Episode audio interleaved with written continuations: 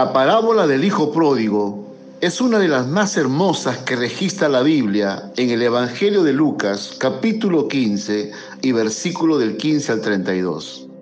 Esta fue referida por el mismo Señor Jesús. La historia refiere que había un padre que tenía dos hijos y uno de ellos, el menor, decidió irse de casa, reclamándole al padre los bienes que le correspondían.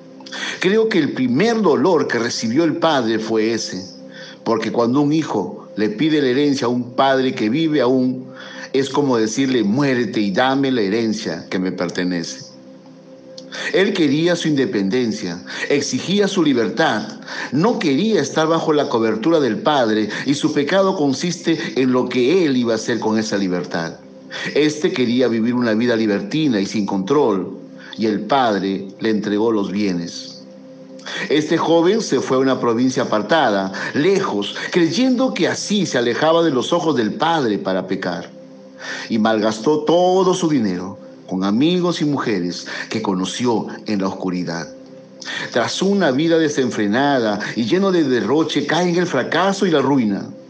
No solo malgastó su dinero, sino su paz, su salud, su vida, lo mejor de su juventud, su tiempo, su futuro.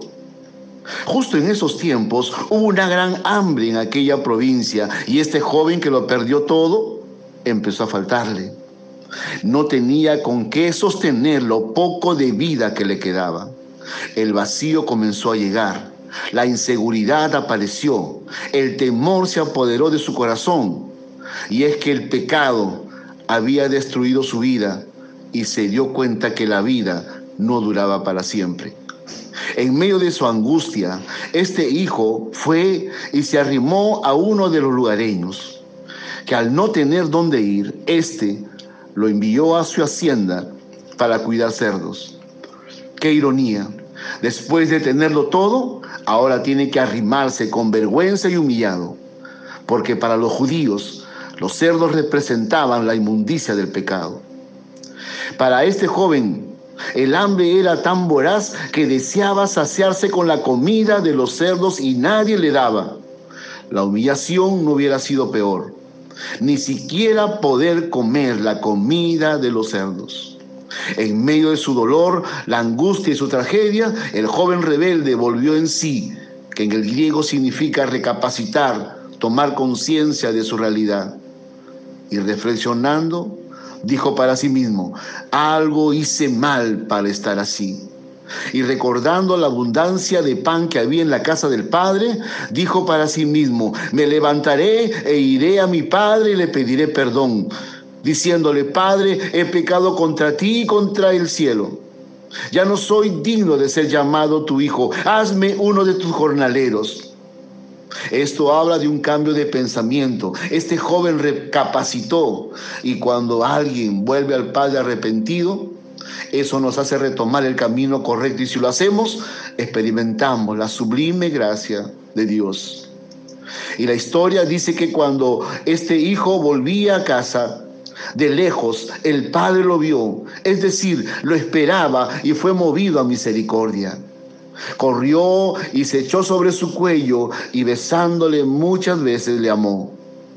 El Padre, lleno de amor y misericordia, perdonó y abrazó al Hijo. No importaba si estaba sucio, desnutrido, maloliente o desasiado. Lo que importaba era que el Hijo volvió a casa. Y Él es quien tomó la iniciativa de amar y perdonar al Hijo. Y cuando el hijo le dice, Padre, he pecado contra ti, perdóname, ya no soy digno de ser llamado tu hijo, no lo deja terminar y manda a sus siervos a sacar el mejor vestido para vestirle. Y esto significa cubrirlo con su gracia. Y le puso anillo preciado en su mano y calzado nuevo en sus pies. Esto simboliza honor y libertad. Honor porque era el hijo legítimo y su reconciliación fue perfecta, completa y total. El calzado simboliza el ser hijo con libertad. Los esclavos no usaban calzado. Ahora le eran puestos los calzados para caminar como hijo legítimo con libertad para hacer la voluntad del Padre. Y el padre hizo una gran fiesta, porque decía, mi hijo muerto era y ha revivido, se había perdido y es hallado, y comenzaron a regocijarse. No hay duda que esta parábola muestra en esencia el amor, la misericordia y el perdón de Dios. Y usted y yo como iglesia hemos experimentado de esa sublime gracia. Pero para todos aquellos que están lejos de Dios, y no le conocen y andan desgastando su vida como el hijo pródigo, lejos de Dios, les digo, esa extensión de su amor siempre estará dispuesto para ustedes, si vienen arrepentidos al Padre. Por ello les digo, hoy es el tiempo de volver al Padre por medio de Jesucristo. No importa cuán destruido estés o cuánto hayas desgastado tu vida, tu salud, tu familia o si estás sin esperanza y sin destino o al borde de la muerte, lo que importa es volver a casa, porque el Padre nos espera para abrazarnos y besarnos con su perdón.